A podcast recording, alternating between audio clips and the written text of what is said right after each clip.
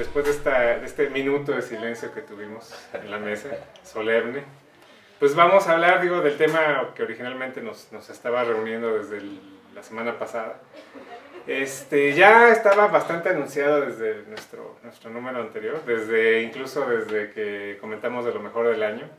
Este, una de las grandes, grandes sorpresas del año pasado pues fue esta secuela que al mismo tiempo es una reelaboración, o sea, ¿cómo es posible un, un rediscurso del rediscurso? ¿no? Entonces, bueno, pues fue esta serie de Watchmen, este, y bueno, pues para nosotros ha sido una, una muy, muy grata sorpresa encontrar un objeto cultural con esta calidad y con este respeto al original.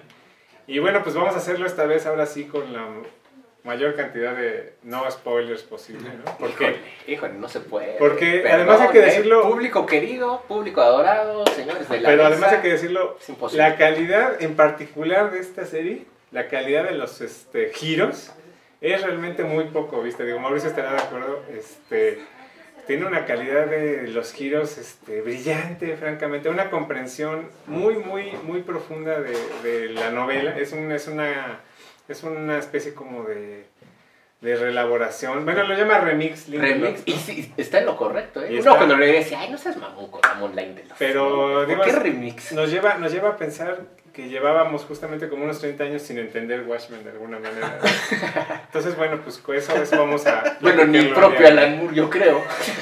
Se sorprendería mucho, ¿eh? No me atrevería tanto. Sí, no, claro. no creo que la haya visto a la, No, Ni la verá. ni la verá. Eh, pero sí, sin duda ha sido una sorpresa porque independientemente de que de si tuvimos eh, buenas expectativas, yo creo que pocos realmente esperaban lo que vimos. Eh, yo no estoy eh, a gusto al 100. Ujú. Digo, es difícil estar a gusto Al al 100 100, con, sí, una, claro. con una secuela de este tipo, con una secuela que toca, digamos, una obra que ha sido, yo creo que es una de las obras de entretenimiento, por llamarlo así, que ha sido, que cuenta con el mayor respeto de las que hay. Y eh, que Damon Lin- Lindelof se atreviera a hacer esto, pues sí como que tenía nerviosos a muchos espectadores.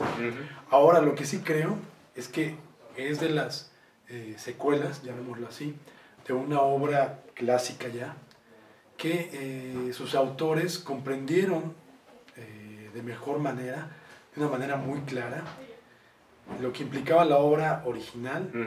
En- la qué, época. y qué tendrían que hacer para eh, continuar con los postulados del original y eh, tras- eh, colocarlos 30 años después, ¿no? Es decir, no, no, no se casaron con esa idea de que cuando haces una secuela tienes que seguir los mismos personajes, tienes que seguir Sí, casi al pie de la letra el mismo formato. Si bien me parece que sí, repite mucho del formato de, de- propuesto por Alan Moore y por Dave Gibbons en la miniserie original, me parece que Damon Li- Lindelof y su equipo de escritores y Ujú. también de realizadores lograron comprender cuál fue la propuesta de, de- de los originales hace 30 años y ellos trataron de continuar con la calidad de esa propuesta, la calidad de esa propuesta narrativa y formal, la ruptura que implicó hace 30 años, ellos trataron de duplicar una ruptura parecida, pero de una manera distinta. ¿no? Sí, claro. Entonces, en ese aspecto me parece que ha sido una manera muy valiosa la propuesta de Lindelof para eh, presentar una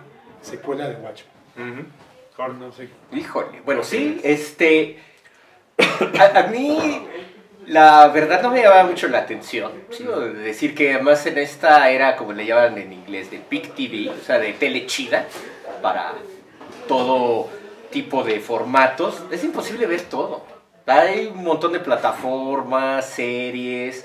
Por más que te dediques, por más que pues quieres seguir, como dice mi gran amigo Alvarito Cueva, de chequenlo todo, es imposible. Entonces, cuando se anuncia una serie basada en Watchmen, era lo que menos se me antojaba ver.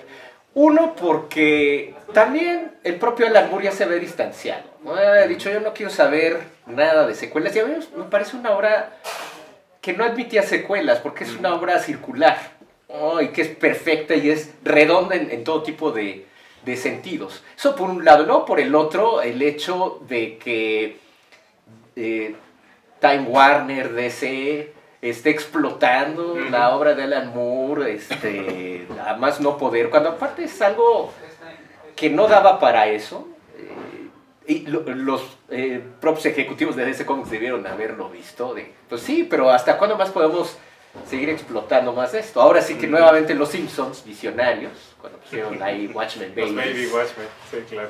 se adelantaron otra vez. Ni modo, lo hicieron de nuevo porque se les ocurre ahí bajo el mando de Dan Didio, este, ay, pues vamos a hacer este una precuela de Watchmen. ¿no? Ya desde ahí dices, ¿cómo? O sea, Para de entrada hay algo en todo esto de hacer precuelas que me parece a mí muy innecesario. Eh, en Star Wars, en, en lo que guste, en la franquicia que guste mal, me parece innecesario para, para, y sobre todo en estas en donde exploras el origen del mal. Creo que lo atractivo es precisamente no conocerlo, ¿no? ¿Por qué queremos saber el origen de Hannibal Lecter? O de Darth Vader, o de Maléfica.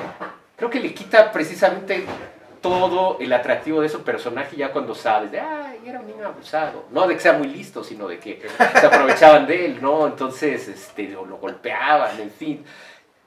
Ah, Me, me- me parece que le quitan todo ese personaje y a la, y a la complejidad misma de las películas, ¿no? Y a la inteligencia de el espectador que las está viendo. Entonces, hacer una precuela de Watchmen, cuando ya realmente todo estaba ahí bien explicado, por más que hubo eh, grandes autores ahí involucrados y dibujantes, eh, realmente me pareció muy eh, decepcionante. Digo, no, Ujú. no podía ser de otra Manera. manera, Ujú. ¿no?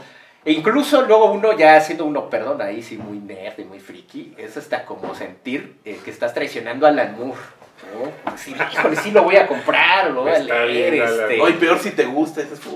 Sí, to- totalmente. Pero bueno, aquí afortunadamente, pues no. A mí, en lo personal, sí, sí, este, hay, hay unas cosas, pues, bonitas, pues, que dices, mira, aquí sí El de los Minutemen me parece que no está El de. Minutemen, sí. El Minutemen es una... Está bonito, muy- está bien hecho, ¿no? sí, Pero, pues, fuera de eso tampoco hay así como que grandes cosas, este... No, pues empieza Ah, limitándose. incluso para, para explorar de... Es como si a alguien se le ocurriera hacer la secuela de Drácula. Ya existe, perdón, sí existe. Un y montón, este, además, pero imagínate, o sea, con todo lo mal que le ha ido al, al libro y sí debo de confesar que no lo he terminado de leer porque no, no sé si se ponga mejor, lo dudo, pero está como, a mí me parece un ladrillazo. Este, pero es como si a alguien también se le ocurriera hacer hoy día una secuela, no sé, de algo como El Señor de los Anillos, de la trilogía del Señor de los Anillos, que no fuera nadie de los eh, Tolkien, pues, eh, como lo hizo pues, su hijo, ¿no? y el Silmarillion, en fin, ¿no? Mm. Pero, este, o que si alguien dijera, "Ah, me voy a aventar una precuela de El Quijote, ¿no? y así, o sea, ya de entrada, aventarse eso, igual le puede quedar algo chispita, ¿no? Pero, o sea, que esté a la altura y que vaya a trascender como el Quijote, no. Yo es también que un ejercicio de petulancia, ¿no? Perdón. desde el momento en que hay Nuevo Testamento, valió madre todo. Pero, pero ya. La primera precuela. Sí, ya, ya, valió madre. No, pues ya no digo nada. Ya con eso ya. Pero eso está mal. Sí, de, sí. de ahí, no, entonces, o sea, y el hecho, eh, el- este, Pero finalmente llegaste a la serie. ¿O no la quería ver, ya, ya no sé si como por el pacto de, de con, con Moore, de, ah, no vean nada de lo que hagan de estas movies, porque también es- estaba empezando a leer y no, no lo he terminado, perdón, querido público también, gente de la mesa, la, el, el Beyond Watchmen. Ah, ¿no? claro. Este, que es ya unir Watchmen con los personajes de DC, y Superman, Batman. Fue, fue- fue muy celebrado críticamente, pero a mí tampoco me, me encantó. No, pues no, no, así que haya visto que sea tan celebrado críticamente. o sea, críticamente sí, pero ni No. el público, ni la historia en sí No, se pues, sostiene. no. Bueno, aparte de que tardó mucho en salir, y este, o sea, ya ahorita que salió relativamente poco ya el, el número final, ya es cuando uno puede darse la idea de, este, ¿Cuál era la intención? ajá, me, me faltan los dos últimos números de leer. Este, entonces no, no, no, No lo hagas. no, Ahórrate ese tiempo. Sí, porque, o sea, digo, ya que estamos en el terreno cuasi spoiler, lo, lo poquito que habían logrado con los primeros números, en los dos últimos lo deshacen. Así de simple. Entonces, Sí. un ejercicio de futilidad. Pero es esto, o sea, es, es como copiar incluso la, la manera de, de narrar, de, Alan Moore, esta, eh, este panel. Termina siendo de- un pastiche. Un pastiche, ¿no? Es como si alguien quisiera ser el Quijote y quisiera volver este, a hacerlo con ese español antiguo y copiar a Miguel de Cervantes sin ser Miguel de Cervantes. Obviamente, ¿quién puede serlo? Un, un problema que- grave con, con Watchmen es que la mayoría de la gente que se ha involucrado con, con la historia, me, me refiero involucrado este, profesionalmente, que, que ha tenido que hacer algo con ella, es que no ha entendido o, o cree que, el- que la única manera de, de guardarle respeto o replicar lo logrado por Watchmen Ujú. es formalmente. Y esa es una parte importante de Watchmen. ujú. La trascendencia de Watchmen también, obviamente, radica en todos los postulados eh, ideológicos de personajes que propuso Alan Moore. Y eso es lo que mucho, mucho de, los, de la gente involucrada en sus secuelas no ha entendido. Me parece que Diamond Lindelof Sí, sí lo entendió sí un lo poco. entendió, sí. Pero a ver, tú, por ejemplo, que eres el menos, bueno, tal vez, tal vez, creo yo, que estás menos clavado en los cómics que nosotros. Sí, sí, sí, totalmente. De Pero acuerdo. sí te gustan los cómics y por supuesto conoces mucho, muchos cómics también. ¿Tú qué opinión tienes del Watchmen de Alan Moore y de Gibbons? No, me parece una obra magnífica. Como bien lo dices, yo siempre me he definido, y ustedes tres lo saben, como un villamelón del cómic. ¿No? Este. Nunca seré tan especializado como los tres compañeros No, de esta dos, mesa. Este, Yo mucho menos. no, no, por favor.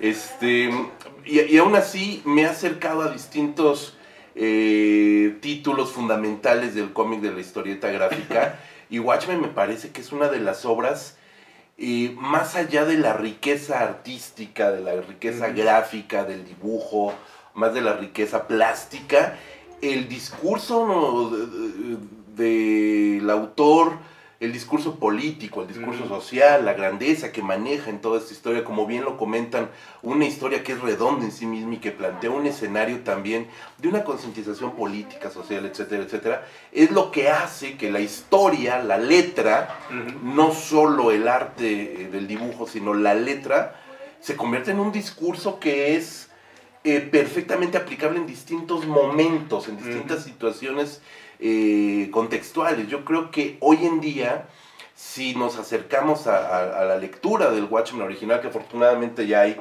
N cantidad de ediciones, este, tanto en México como en Estados Unidos, pastas duras, pastas, etcétera, digitales, todo. eh, y se acerca para. Y se acerca uno al discurso original, al texto original y a, a- a- a la trascendencia, es perfectamente aplicable al contexto sociopolítico que estamos viviendo, Sí, claro. ¿no? Entonces, sea el Quijote, sea Moore, sean otras este, aproximaciones literarias, cuando el discurso es universal y es aplicable en distintos contextos, es cuando te das cuenta del valor que tiene como obra artística, ¿no? ¿Y por qué utilicé la palabra petulancia? Como lo dice Jorge.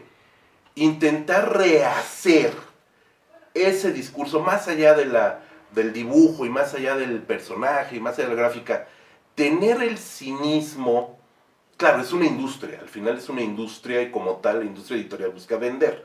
¿no? Pero intentar replicar un discurso con esa magnitud sociopolítica eh, que, que es aplicable a contextos de, de la realidad, me parece un acto de petulancia extrema. Como si alguien ¿Por los quisiera hacer hoy los? Olvidados 2. Sí, claro. ¿No? Que dijeran, ah, vamos a, a ver qué pasó, Los Olvidados Y 2. se llama Huachicol, ¿no? No. ¿Cómo se llama? Este, el-. No, Huachicoleros no, la de Gael se me fue, perdón. Ah, Chicuarotes. Chicuarotes. Sí, claro. Chicuarotes. Empieza a No, pero que de entrada sí dijera, no, mi película se va a llamar Los Olvidados 2. Dos.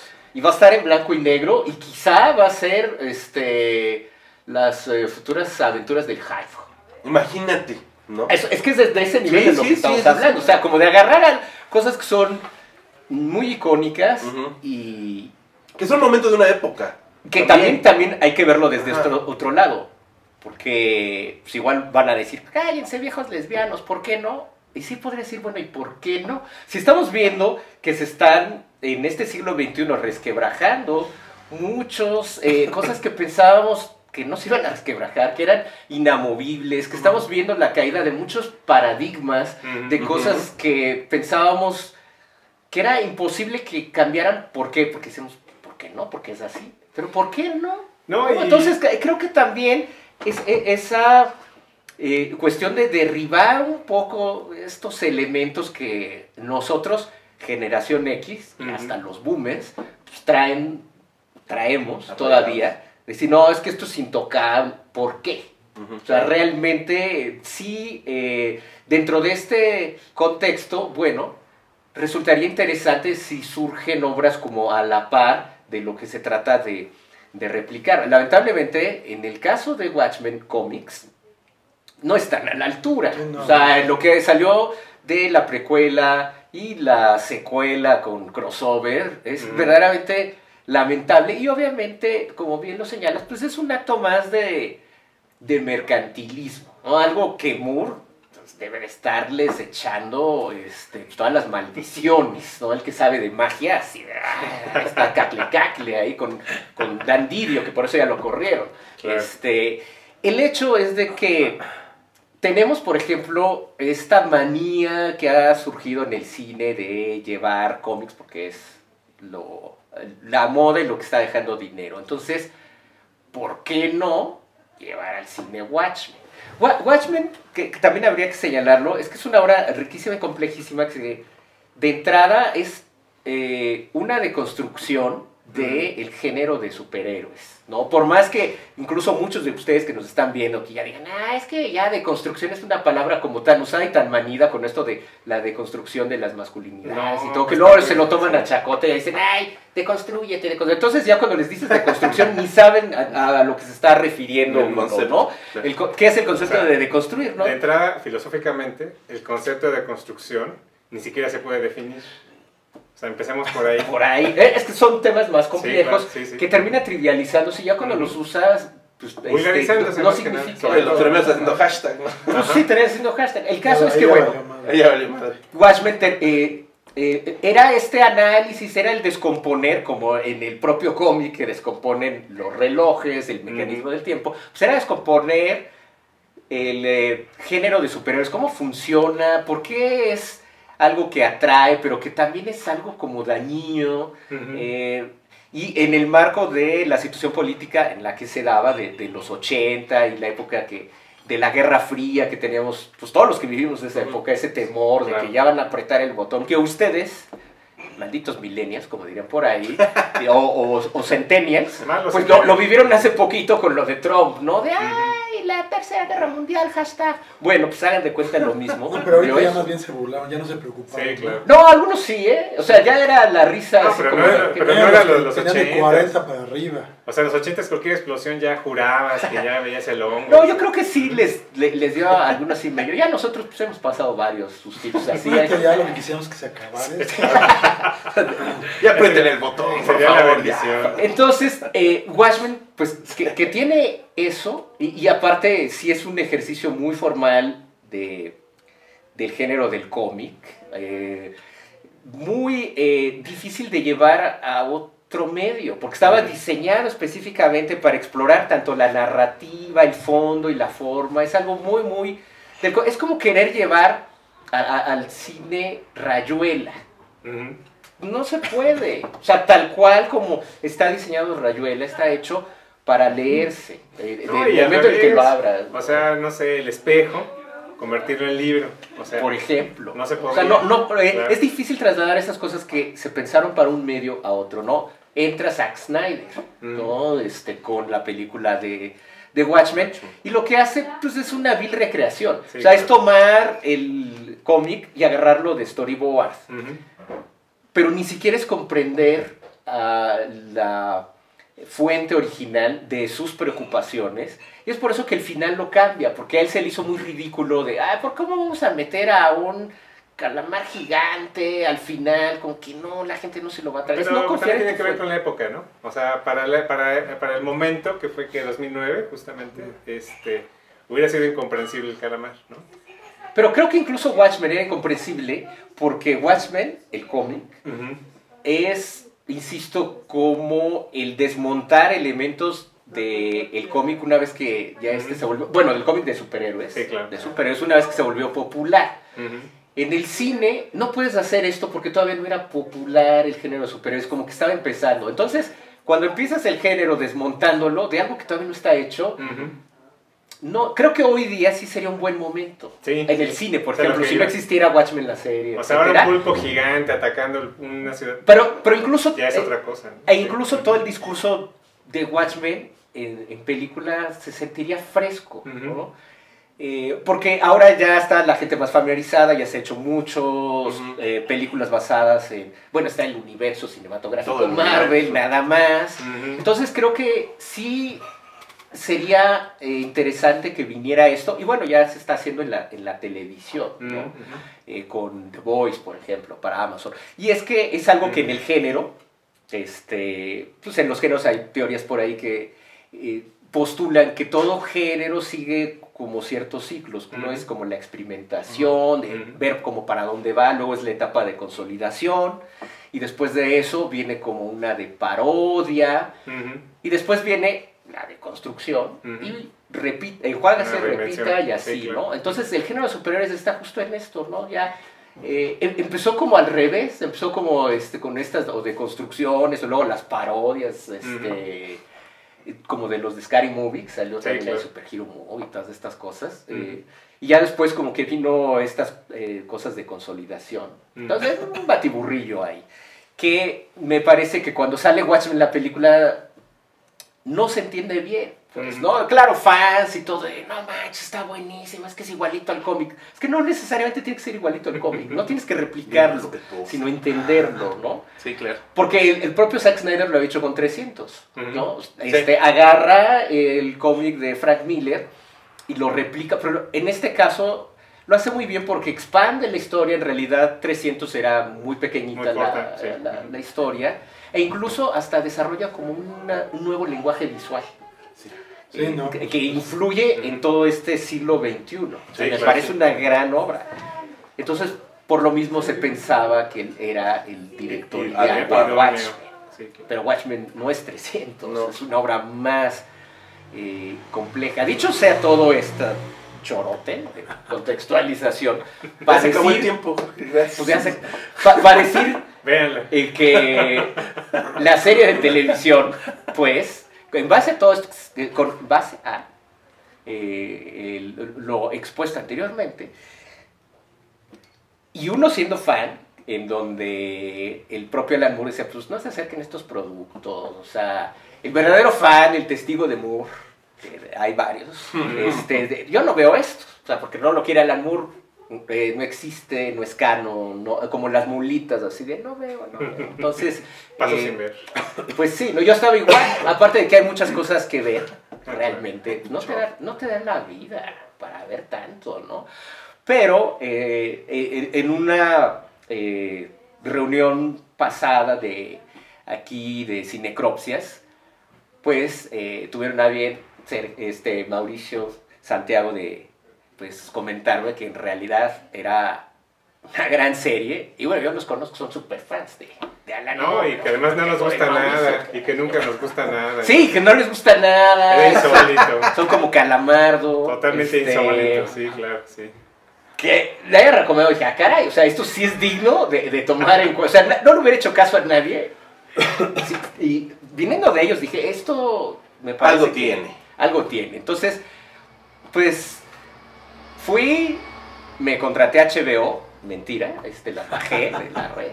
Este, Yo sí lo perdón, contraté así, nada más para ver eso, ya lo diré. Este, es que yo ya había contratado una vez HBO este, para ver Game of Thrones y el final. y, pues, no y lo iba a volver a contratar arrepentimiento. porque uno es pobre, Claro. porque pues come, este, es come- HBO Go. uno come cómics, entonces... este, Produce cultura. entonces. Perdón, entonces era también como para seguir con el espíritu de Alan Moore, de no les voy a dar dinero. ay. Entonces, este, si ya después no aparezco en el siguiente Cinecropsis, ya saben por qué fue.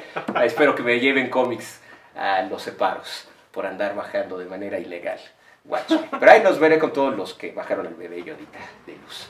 El hecho es que me sorprendió muchísimo.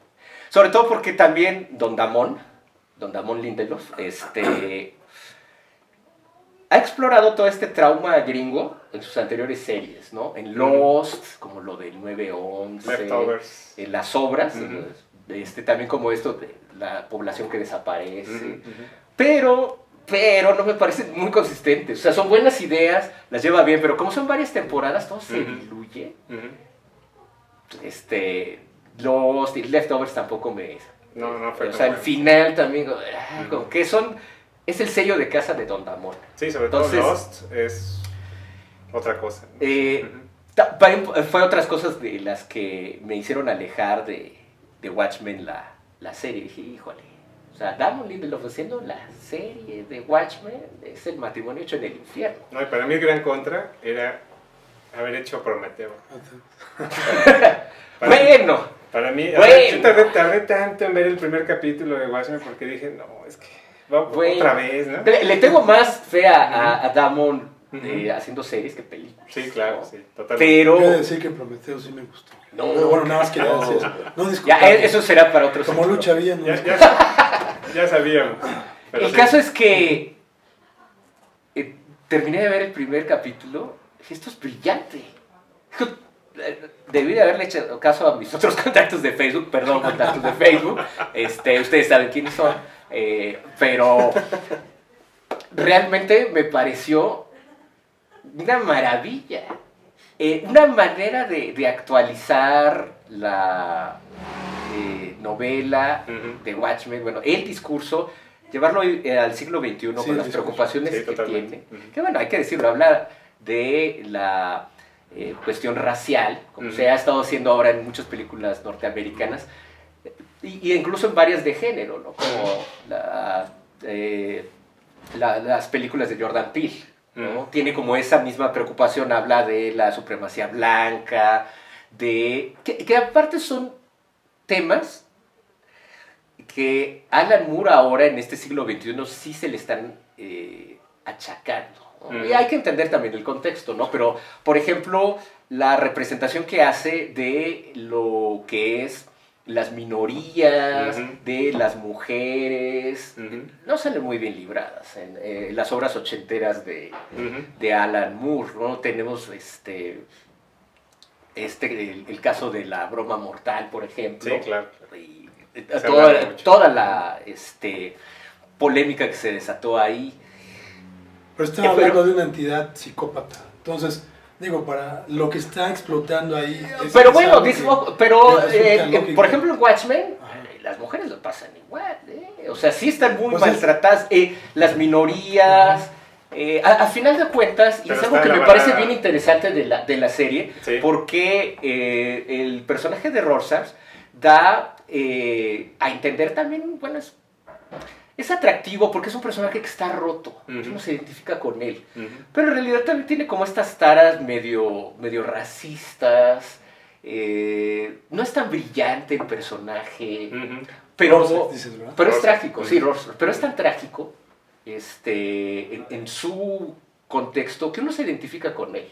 Que me imagino que tampoco era el punto de uno, Sí, porque claro. de ahí salen como Sí, es todo este verdad. vigilantismo Es de, de los cómics de ya después de los 80s, Punisher y similares. Pero, pero en la serie está increíblemente... Es que relaborar todos Sí. esos temas que digamos eh, Alan Moore pues en su momento no tocó porque igual a lo mejor la época no era eh, tan auspiciosa para eso porque Mm. se pensaba de otra manera no lo que decía eran otras eh, cosas entonces aquí es como reelaborar Watchmen pero teniendo en cuenta todo eso claro muchos dirán uy Watchmen para progres no así No, de todo ya seguro estos sitios de estilo Punisher Panther y todo haciendo sus memes así Pero, pero "Ah". para mí, uno de los grandes valores de la serie, así fundamental y que realmente fue lo que más me, más me gustó, es como si se vuelve una cachetada a esta generación.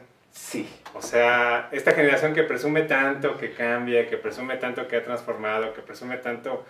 un- o sea, lo vimos en los Oscars apenas, ¿no? O sea, te juraban que ya era un Hollywood distinto, nuevo, renovado, prácticamente sin cocaína, ¿no? O sea, una maravilla, premiando películas extranjeras, etc.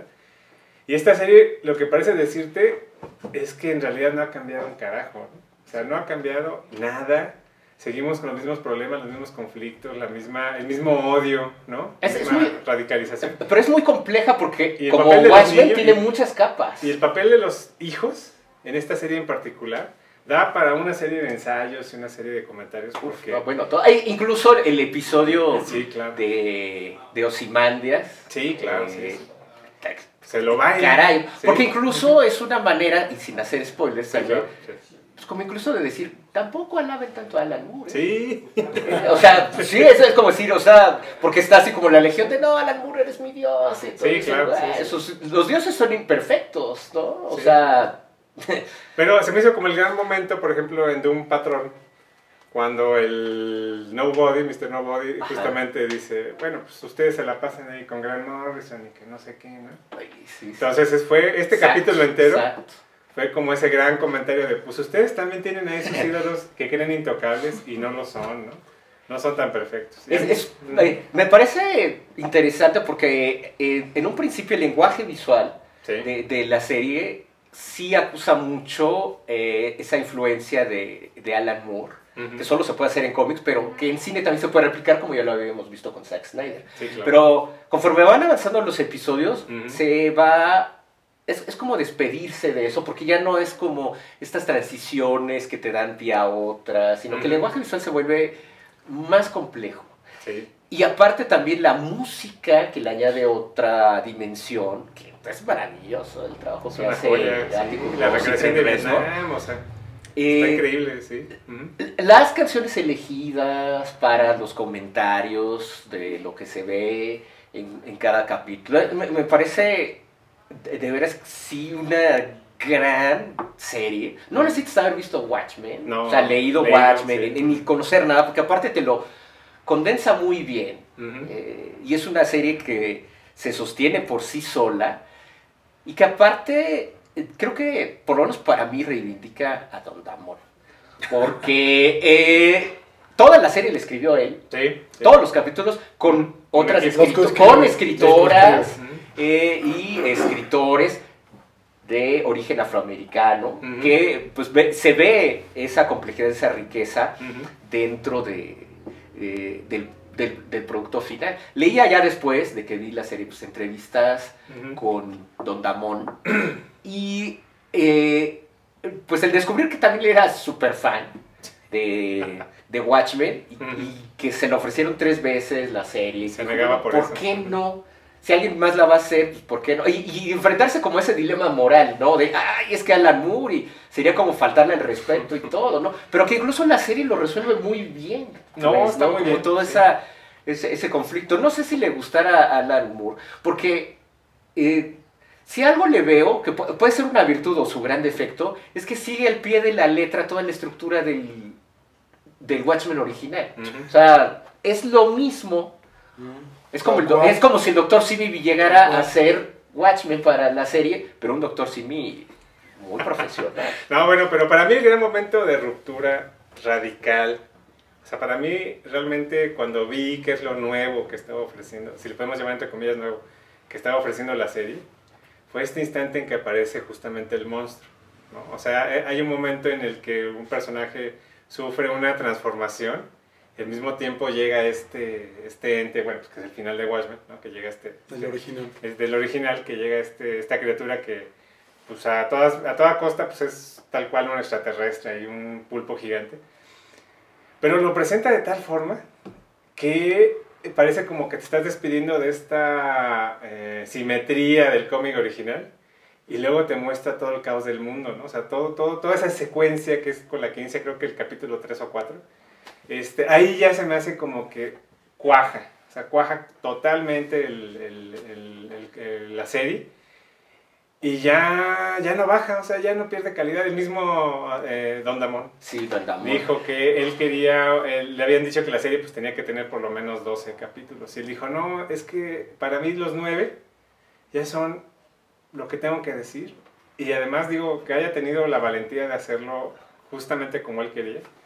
Pues Claro. este lo, lo vuelve un producto muy muy destacado en este momento en el que hay una mediocridad en, en, en los, en el streaming pavorosa porque tiene cientos de cosas que ver. Pero hay- hay- también hay cosas muy valiosas, pero se pierden entre tanto. O sea, es que sale tanto que para encontrarlo realmente valioso, Sí. te- te- te- cuesta que- mucho trabajo. Y aparte series también muy largas, kilométricas, que ya perdiste ahí tiempo. Entonces, para descubrir estas cosas, por eso la verdad que yo no me habría molestado con, con Watchmen. Ujú. de no haber sido por ustedes, realmente. Y el descubrirla ahora sí que se los comunico, Jorgito comunica a ustedes, que este, si no la han visto, José Luis, por ejemplo, Sí, yo no lo he visto. este, Ni pienso. sí, realmente, o sea, son de estas series que digo, Después de esta plática. Después de esta plática, No, dije- menos. dije, caray, o sea, esta serie es buenísima. Sí, O sea, no, es- lamentablemente. Es este, una brutalidad. O sea, son de esas que te diría hasta contrataría HBO, de veras, Que todas fueran así. verla, ¿eh? Sí, no, lamentablemente el tiempo a veces, como dices, no estamos saturados de, de- de oferta, el tiempo es poco entre Sí. Lo que tienes que trabajar, las lecturas que tienes que hacer Sí. y otras cosas que hay que ver en salas. Sí, bueno, uno, perdón, porque uno ya es chavarruco o viejoven. Pero pues a lo mejor ustedes que trabajo. nos ven, que quizás son pocos, porque pues, nos hablamos entre chavorrucos, este, pero si nos ven por ahí silenias, ustedes si tienen más tiempo libre, Véanla entonces. seguro ya la vieron, van a decir, ah, estos viejitos apenas. Pero la Perdón- descubrieron. Perdónenme la vida. Este, estaba viendo Watchmen Babies y ya de ahí dije, no, no, no quiero volver a ver más Watchmen. Pero la serie, bien. también es otra cosa, ¿no? Que eh, digo, esta serie se estrenó hace prácticamente cuatro meses Ujú. y pues el tema de discusión pues fue hace cuatro meses, pero nosotros consideramos que es algo valioso, Sí, claro. que merece la pena seguirse hablando pues cuando se tenga que hablar, ¿no? Entonces no quisimos ver- vernos restringidos por esa cuestión de tiempo, ¿no? No hay por qué. Y bueno, ya para ir eh, Cerrando. cerrando, yo solamente quisiera agregar que efectivamente a mí, a mí me parece realmente, eh, me, me impactó mucho, porque lo que ya hemos comentado, eh, prácticamente repite el mismo formato del original, Ujú. eh, repite un conflicto muy parecido que tiene la misma forma, Ujú. pero sin embargo, aquí lo que nos eh, demostró Damon Lindelof es que a pesar de que puedes repetir formas y casi conflictos, pues todavía puedes encontrar cosas frescas, ¿no? Ujú, ujú. Y él logró hacerlo, ¿no? Y también, sobre todo, a pesar de todas las lecturas que se le pueda dar, a pesar de que eh, nos puede- podamos entender que esta eh, serie basada en Watchmen nos dice, pues efectivamente puedes hacer lo que quieras con todas las obras que quieras, esta serie no existiría si no existiera Watchmen. Claro, ¿No? claro.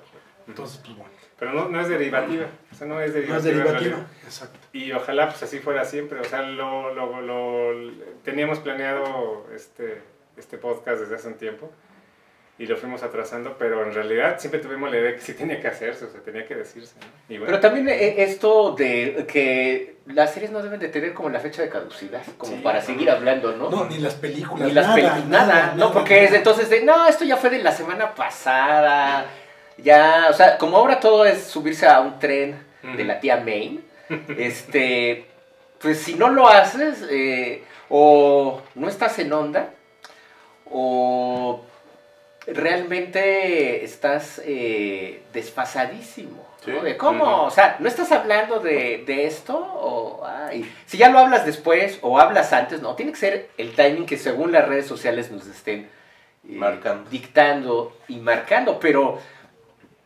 me, me- me parece eh, interesantísimo que quienes no, como yo, que no vieron la, la serie, por prejuicio, En su momento. en su momento, En su momento de hace cuatro meses, ¿no?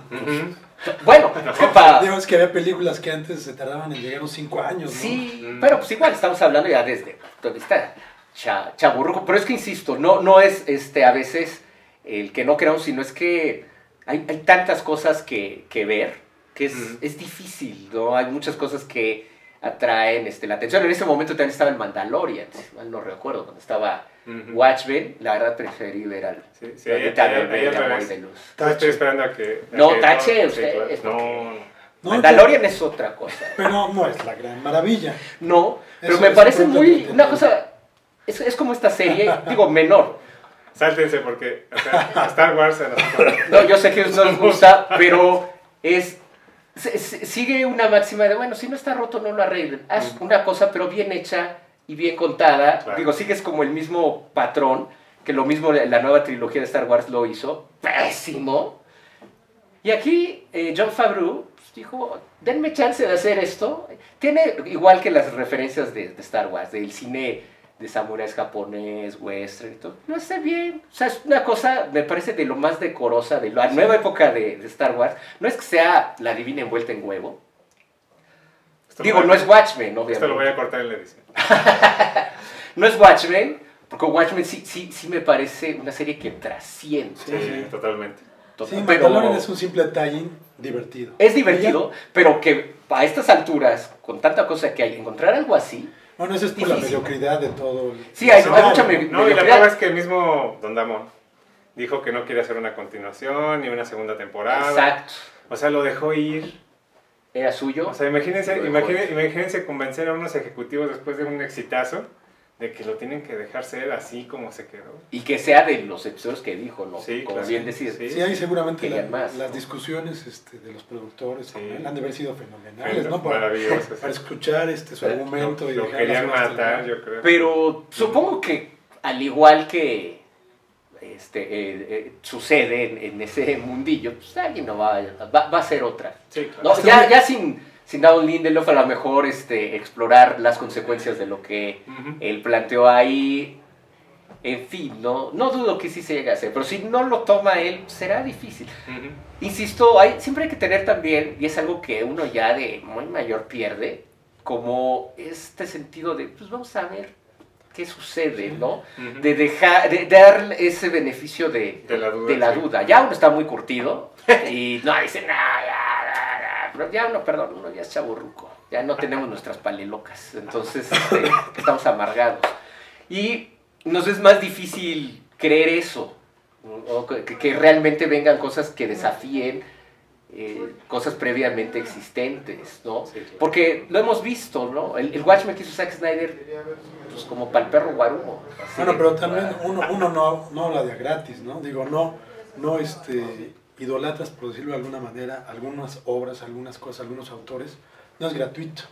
Lo haces porque hicieron eh, May en su momento, continúan haciéndolo, y porque con el paso del tiempo, pues vas encontrando que cada vez pareciera Ujú. que hay menos obras que llegan a cierto nivel, ¿no? Sí, Entonces, pues, bueno. es, es- es cierto, no, no es pero... hablar de a gratis. No, pero también hay, hay, hay cosas que están surgiendo hoy día y que igual a lo mejor no estamos tan en contacto por lo mismo, ¿no? Porque hay tantas cosas que queremos tener como el radar en, en todo ello que, que se nos van. En el caso de, pues, de las series, ¿no? O sea, que tendrías que tener, ah, e incluso aunque no tuvieras las plataformas y te las bajaras por Ujú. torrent o las vieras en pelischingonas.com, ¿de dónde sacas el tiempo para ver todo eso? ¿no? Entonces, claro. obvio, la gente más joven que tiene un poquito, no, no digo que no hagan nada, pero sí tienen este, un- unas horas más de poder eh, dedicarles a esto que, pues, que ya nosotros, ¿no? Entonces, sí tienen más oportunidad de encontrar cosas que a lo mejor nosotros no les dedicaríamos ese tiempo, porque ya lo tenemos muy limitado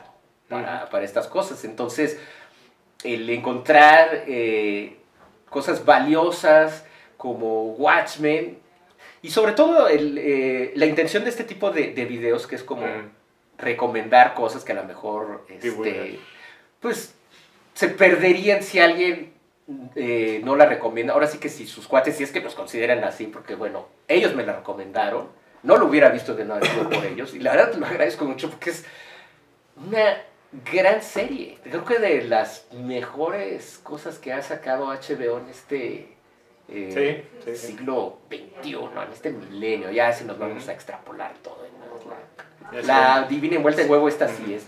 Que va, literal, la divina envuelta en huevo, y ustedes que la vean, entenderán por qué de, de la frase. Bueno, pues Pues nada, la veré. la veré, por Bueno, ya ganamos un adepto. Ya ganamos Sí. una de O sea, tomen en cuenta lo insólito que es que nos haya gustado. Valórenlo, sopésenlo.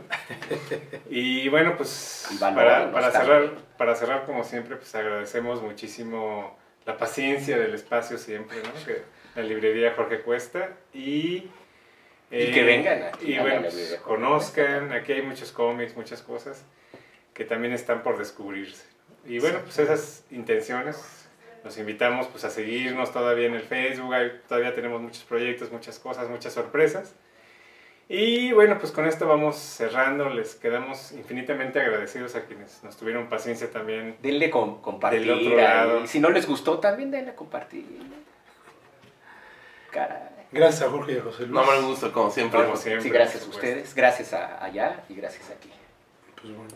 Listo entonces, hasta la próxima.